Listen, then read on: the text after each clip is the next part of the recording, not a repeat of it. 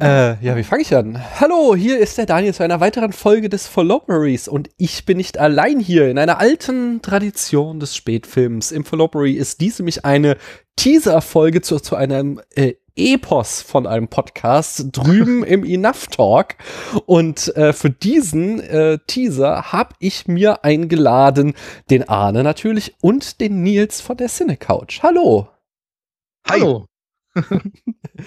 ähm, ja, äh, erzähl mal einer von euch beiden, am besten Nils, denn äh, dein Lieblingsfilm besprechen wir heute und du darfst mal sagen, welcher das ist. Das ist Love Exposure oder Aino Mukidashi von Sion Sono. Ah, ja, äh, und da sind wir schon mitten in den Eckdaten, die äh, werde ich mal kurz vorstellen. Wie gesagt, alles ganz, ganz schnell, damit wir möglichst schnell äh, dann ihr rüberschalten könnt zur ähm, ja, äh, nee, nicht zur Cine Couch, sondern zum Enough Talk. ähm, der Film, der stammt aus dem Jahr 2008. Nils sagte schon, äh, Regie führte Sion Sono. Der äh, hat schon mords viele Filme gemacht. 49 Credits hat er in, die, in der IMDb. Wobei äh, sowohl auf der IMDb als auch auf Letterboxd sind so die Leute, die sein Werk aus den 80ern und 90ern kennen, äh, irgendwie so im einstelligen Bereich. Also teilweise fünf oder sechs Leute, die die Filme geguckt haben. Ähm, dennoch, sein erster Film war aus dem Jahr 1987 Otoko no Hanamichi.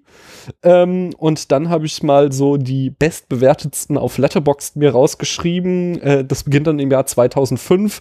Norikos Dinner Table, also Letterboxd, die englischen Titel. Äh, ebenfalls 2005 Hazard, ebenfalls 2005 Strange Circus. Das zeigt auch, was der Mann für einen Arbeitsstil hat. Also 2005 und 2015 waren seine Jahre. Ah. Da hat er, glaube ich, in beiden jeweils fünf Filme gedreht. Oder 2005 waren es vier und 2015 sind dann fünf. Das muss man ihm zugestehen. Naja, sein größter Hit und auch bestbewertetster Film ist jedenfalls 2008 Love Exposure, über den wir heute sprechen. 2009 kam Be Sure to Share, 2010 Cold Fish, 2011 Himitsu, 2011 ebenfalls Guilty of Romance, 2013 Why Don't You Play in Hell, 2014 Tokyo Tribe, 2015 Love and Peace, 2015 The Whispering Star und äh, sein bislang letzter Film, aber da steht auch für dieses Jahr schon wieder so einiges an, äh, ist 2017 jetzt schon äh, Shinjuku Suwan 2. Ähm, Wer kennt es nicht? Genau. Äh, äh, habt, habt ihr Filme davon gesehen, außer Love Exposure? Selbstverständlich. Einige. Viele? Viel zu wenige. Ja? Äh, ja, ich fange mal kurz an am besten, dann reden wir nicht alle durcheinander. Also es ist natürlich schwierig bei ihm. Ich würde gerne noch viel mehr kennen aber man kommt, wie du schon sagtest, an die ganz frühen Dinger halt einfach nicht ran. Also die existieren einfach nirgendwo. Und so wirklich verfügbar wird's ja erst in diesem Jahrtausend. Und selbst von denen, die wirklich verfügbar sind, kenne ich leider noch nicht alle. Aber ich kenne zum Beispiel Cold Fish. Ich kenne Äxte äh, mit dem Zusatztitel Hair Extensions. Ganz großartig. Ich meine, ein Film, auf dessen Klappentext steht, in einer kleinen Stadt in Japan treiben mörderische Haarverlängerungen ihr Unwesen. das sagt eigentlich schon alles. Der ist klasse, das ist halt so eine J-Horror-Obskurität. Guilty of Romance habe ich gesehen. Äh, Whispering Star, der jetzt auch erst in 2016 dann in Deutschland lief, habe ich gesehen und für großartig befunden. Ähm, das war's, glaube ich. Also diese, diese sehr bekannten auch wie Suicide Circle oder Strange Circus, die fehlen mir noch. Die hm. habe ich beide gesehen. also bei mir sind es die beiden im Love Exposure, Guilty of Romance, Himitsu, Why Don't You Play in Hell und Tokyo Tribe. Ich glaube, das müsste Ach ja, Tokyo Tribe habe ich auch gesehen, stimmt. Wie kann ich den vergessen? Das frage ich mich aber auch. okay, also ihr seid quasi die ähm, Initiierten und ich bin hier der absolute Noob. Ihr müsst mir heute Abend äh, auch quasi die Kunst äh, die hinter diesem Machwerk steckt, sage ich mal, näher bringen. Ähm, das aber Machwerk eine negative Na, na, nein, nein, nein. Weißt du jedoch, oder? Wir, wir, wir, kommen, wir kommen später dazu. Äh, hat sich beim Meisterwerk versprochen. Ja, ja, auf jeden Fall. Äh, Ich mache kurz noch ein paar weitere Eckdaten. Das Budget äh, konnte ich nirgends herausfinden, außer dass ich endlich Artikel gefunden habe, in denen es hieß, sehr niedrig. Aber äh, worin, äh, also wie hoch genau, äh, das wusste keiner zu sagen. Ähm, Nils, du sprichst so gut Japanisch, habe ich gehört. Willst du mal die Oh, Besetzung ja. vortragen? Hast du die irgendwie vorliegen? Äh, ja, so im weitesten Sinne nach einem Mausklick habe ich die vorliegen. Das wäre doch super, Also- wenn du uns da mal sagen könntest, wie die äh, Damen und Herren heißen, die das gespielt haben. Ich versuch's. Also mein Japanisch ist natürlich exzellent. Ähm, die Hauptrolle Yu wird gespielt von Takahiro Nishiyama. Dann haben wir Yoko Hikari Mitsushima. Ähm, Koike wird gespielt von Sakura Ando. Yuji wird gespielt von Yutaka Shimizu. Und ich muss mal gucken, wer dann noch so die höchste Wichtigkeit hat. Tetsu wahrscheinlich noch, oder? Tetsu, genau, nehmen wir den. Das ist Atsuro Watabe. Mhm. Äh, ja, das Genre. Da, äh, ich denk, es steckt irgendwie Liebesfilm drin, irgendwie Dramedy oder Tragikomödie. Was noch? Action, Fansplatter, Action, ähm, Sektendrama. Gesellschaftskritik und Satire, Mhm. ähm, religiöser Film, ja. ähm, wahnsinnige Groteske. Melodram. Ja, Äh, ich denke, das, Exploitation. Ich denk, das trifft's alles schon ziemlich gut. So. Also, ich glaub, dass wir ungefähr zwei Millionen Genres aufgezählt haben, das, das beschreibt den Film ganz gut. Ähm, und dann mach doch du mal, Arne, äh, also Einspielergebnis, um das noch abzuschließen, die Eckdaten konnte ich ebenfalls nichts zu finden. Aber Arne, erzähl du uns doch mal bitte die Handlung in fünf Sätzen und das bitte ich, ja, das bitte ich wörtlich gerne. zu nehmen. Also ich, dazu muss man natürlich auch wissen, die Beschreibung und Zusammenfassung der Handlung wächst in ihrer Länge proportional mit der Länge des Films. Deswegen habe ich jetzt erstmal einen gewissen Timeslot, den ich damit ausfüllen kann. Also äh, der kleine Yu verliert recht früh seine Mutter, äh, die er, was für den Rest des Films sehr wichtig ist, ja, in einer Vision oder in einer Eingebung als die heilige Maria wahrnimmt. Von da an sucht er nach der perfekten Frau, die der heiligen Maria gleichkommt. Ähm, sein Vater bekehrt zum Glauben, wird Priester und ähm, als dann irgendwann er eine Frau kennenlernt und von ihr wieder verlassen wird, ähm, wird er sehr erkaltet er und wird er sehr leer emotional und hart zu seinem Sohn. Und der merkt, dass die einzige Aufmerksamkeit, die er von seinem Vater bekommen kann, äh, darüber passiert, dass er bei ihm zur Beichte geht und ihm Sünden beichtet, die er zunächst gar nicht begeht, doch dann merkt, je schlimmer er tatsächlich sündigt, desto wütender wird sein Vater auf ihn, was quasi die einzige Form der Wahrnehmung ist. Also beginnt er sich in der Kunst des, und wie heißt es, Tozatsu zu, zu üben, also des heimlichen Fotografierens von Frauen unters Röckchen, ähm, was sein Vater zur Weißglut bringt und ihn schnell in der Szene aufsteigen lässt, bis er dann irgendwann der äh, perfekteste und wildeste unters Höschen Fotografierer von ganz Tokio ist. Und irgendwann beginnt ein Counter, der auf das Wunder herunterzählt. Noch 365 Tage bis zum Wunder, noch 30 Tage bis zum Wunder, noch drei Stunden bis zum Wunder. Es geschieht das Wunder, er trifft seine heilige Maria, Yoko, in dem Kampf gegen eine Straßengang, die Yoko gerade belangt. Yoko ist auch ein sehr, sehr interessanter Charakter, denn sie hat sehr, sehr schlimme Erfahrungen mit ihrem Vater gemacht und mit ihren Stiefvätern äh, und hat beschlossen, Männer sind einfach scheiße und deswegen rennt sie eigentlich hobbymäßig durch die Gegend und verprügelt alle Männer, die ihr unter, unter die Augen kommen, weil sie so ihren Frust rauslässt. Ja, und nun trägt es sich zu, dass Yu sich unsterblich in Yoko verliebt hat. Ähm, deren beiden Eltern, nämlich der äh, inner innerlich erkaltete Pfarrer und die ja, sehr, sehr freizügig lebende Mutter von Yoko sich kennenlernen und verlieben und zusammenziehen und die beiden also quasi auf dem Weg sind, Bruder und Schwester so angeheirateterweise zu werden.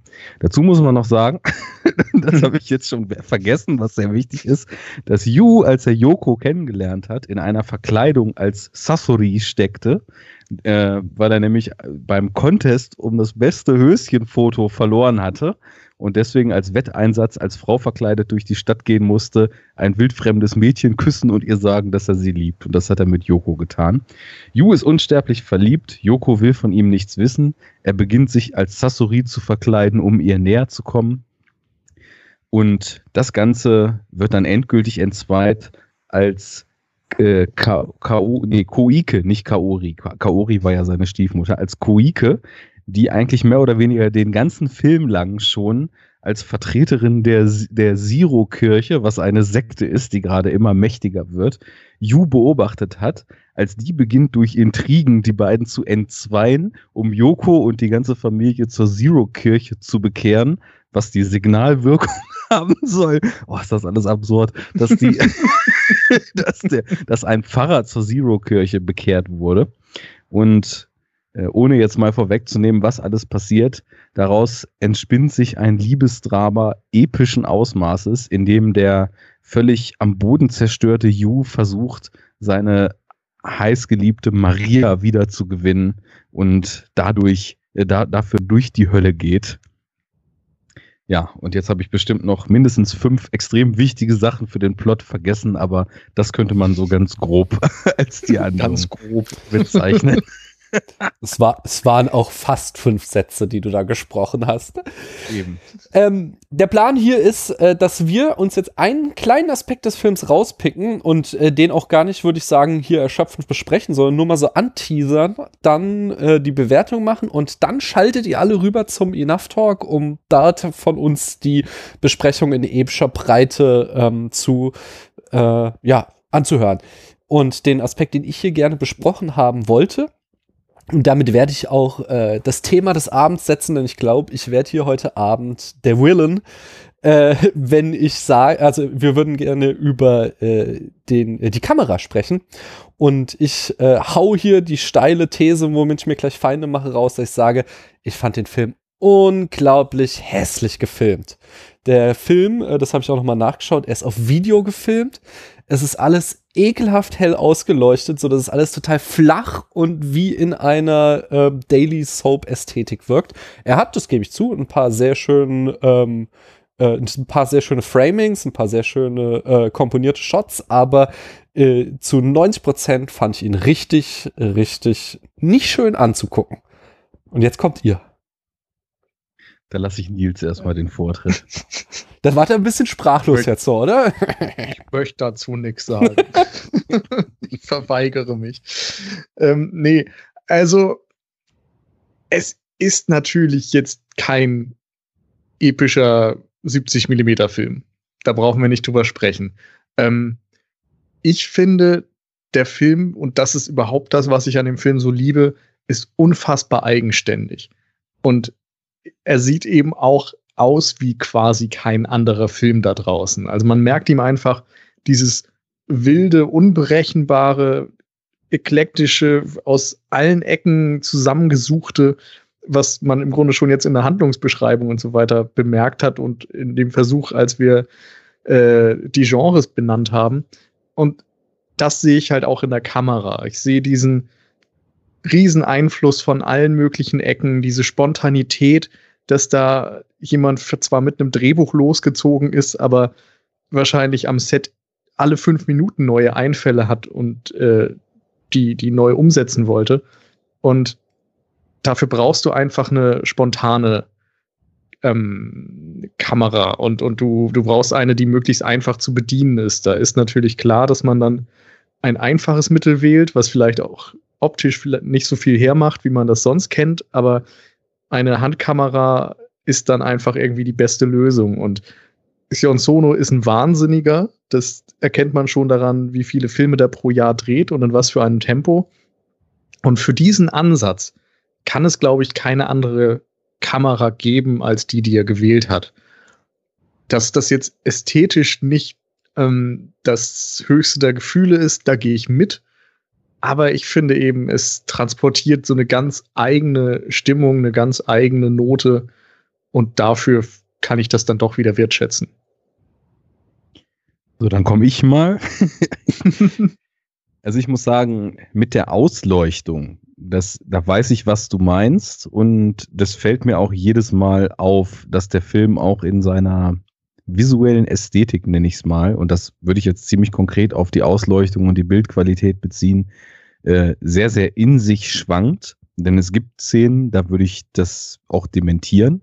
Also häufig in Innenräumen, an, an, am Anfang in der Beichte, später, als sie dann quasi so diese trügerische Familienidylle haben, ähm, da weicht dieses relativ kalte, zu hell, also nach normalen Maßstäben ausgeleuchtete Bild auch oft so einer sehr, sehr warmen Ästhetik, wo das Ding auch nochmal stark von der Blu-ray-Veröffentlichung profitiert. Daniel, ich weiß nicht, wie du den jetzt gesehen hast. Ich habe die DVD. DVD.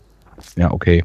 Ich kenne nämlich beide und ähm, Blu-ray tut dem Ganzen nochmal ziemlich gut, weil da das Bild eben nochmal in eine Richtung gezogen wurde, wie es wohl anscheinend mal gedacht war. Und äh, das ist das eine. Das andere ist aber die Bewegung, die Motive, die Bilder und die daraus resultieren, resultierende Stimmung und Dynamik, die der Film oder eben auch mal konkret Kameramann Suhei Tanikawa da eben rauszaubert. Und da ist die Kamera in meinen Augen einfach nur großartig, weil dieses Wilde, was Nils eben schon meinte, dieses Ungestüme, diese, was heute eigentlich kein Mensch mehr macht, äh, Paarung aus Italo-Western und klassischem Horrorfilm, diese Zooms auf Gesichter, diese wilden Schwenks, teilweise in längeren Sequenzen, Zoom aufs Gesicht, Schwenk in die andere Richtung, Zoom wieder zurück, dieses Unbeherrschte, das gibt dem Film auch in Kombination, und da werden wir sicher dann im ausführlichen Talk nochmal zukommen, mit dem meiner Meinung nach durch und durch fantastischen Schnitt des Films eine Dynamik, die mich einfach zeitweise total mitreißt. Später weicht das natürlich, weil er ja auch in seinem gesamten Tempo ziemlich antizyklisch ist. Also er zieht nicht gegen Ende an, sondern baut eher Tempo ab gegen Ende und wird dann auch insgesamt ruhiger.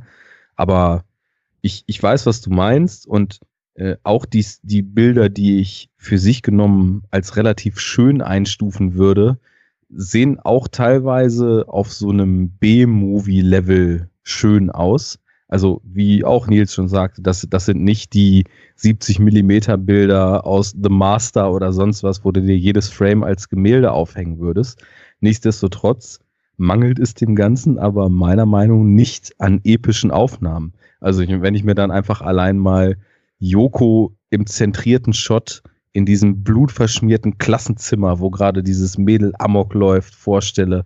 Oder äh, Kuike vor der Maria-Statue mit Licht von hinten und so weiter. Also da findet der im Rahmen du hast gerade die, die Namen verwechselt, oder? Ja, habe ich, genau. ähm, das auch, auch wenn man eigentlich Yu und Yoku nach dem Film nicht vergessen haben sollte, kann das natürlich passieren. Naja, auf, aber auf jeden Fall, es, es sind immer wieder zwischendurch Momente, die ich mir dann doch einrahmen würde. Deswegen, ähm, ich verstehe das mit der Ästhetik. Also es sieht halt teilweise einfach nicht so hochwertig aus und es gibt dann wirklich Szenen, zum Beispiel am Anfang mit seiner Gang, mit Preisschild, Yuji und Senpai und dem dritten Kollegen da, als die in ihrer kleinen Bude da abhängen, da ist es wirklich also brutal mit null Tiefenschärfe, mit der gespielt wird, alles komplett scharf, alles komplett hell. Ähm, das fällt dann da so ein bisschen raus, aber da wird man reichlich für entschädigt insgesamt. Deswegen stößt mir das nicht bitter auf, sondern hört irgendwie genauso zu dem Film dazu wie zig Momente, die ich als ganz großartig empfinde in der Beziehung. Ja, das ist auch fein. Das, ich denke, damit haben wir ein rundes Ding draus gemacht. Sagt mir noch mal äh, auf einer Skala von äh, einem halben bis fünf Sterne äh, und einem wahlweise zu vergebenen Herzen, äh, wie viel kriegt der Film da von euch? Sechs Alles. Sterne und Herz. Alles, was möglich ist. Okay. Ähm, ich, also ihr habt mich äh, durch euer Plädoyer jetzt schon wieder ein bisschen hochgerockt. Ähm, ich gebe ihm, also ich hätte ihm drei gegeben. So, ich gebe ihm, ich gebe ihm jetzt Drei Herzen meinst du? äh, drei Sterne. er kriegt jetzt dreieinhalb Sterne von mir, ähm, aber er kriegt kein Herz. Er äh, hat es nicht in mein Herz geschafft, leider, muss ich euch sagen. Ähm, aber ich, ich, ich sag mal, da ist vielleicht noch Potenzial, denn ich habe ja auch Gutes an dem Film entdeckt und äh, da man ihn nirgends äh, streamen konnte, habe ich mir dann Fe- äh, eben auch die DVD geshoppt und äh, äh, gut möglich, dass ich dem dann noch mal eine Chance gebe und äh, ja, er, er in meiner Gunst noch steigen kann. Jedenfalls hoffe ich hier an die Hörerinnen und Hörer des Spätfilms, dass euch das hier Spaß gemacht hat. Dann könnt ihr jetzt gleich, beziehungsweise wenn Arne die Folge geschnitten hat oder wann auch immer, rüberschalten in den Enough Talk und dort gibt's dann noch ganz viel davon. Äh, Dankeschön, dass ihr äh, bis hierhin gehört habt. Tschüss. Dankeschön, tschüss. Ciao.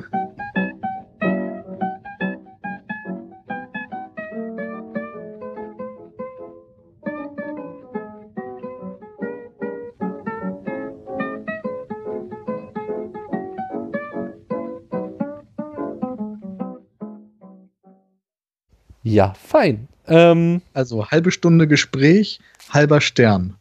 Das müssen wir jetzt so weitermachen. ja, dann gebt euch mal Mühe. Soll ich, soll ich mal, ähm, äh, ich hätte eine Anekdote, wie wir den Enough Talk einleiten können. Okay. Dann Ja. drücke ich jetzt auf Aufnahme und du droppst sie.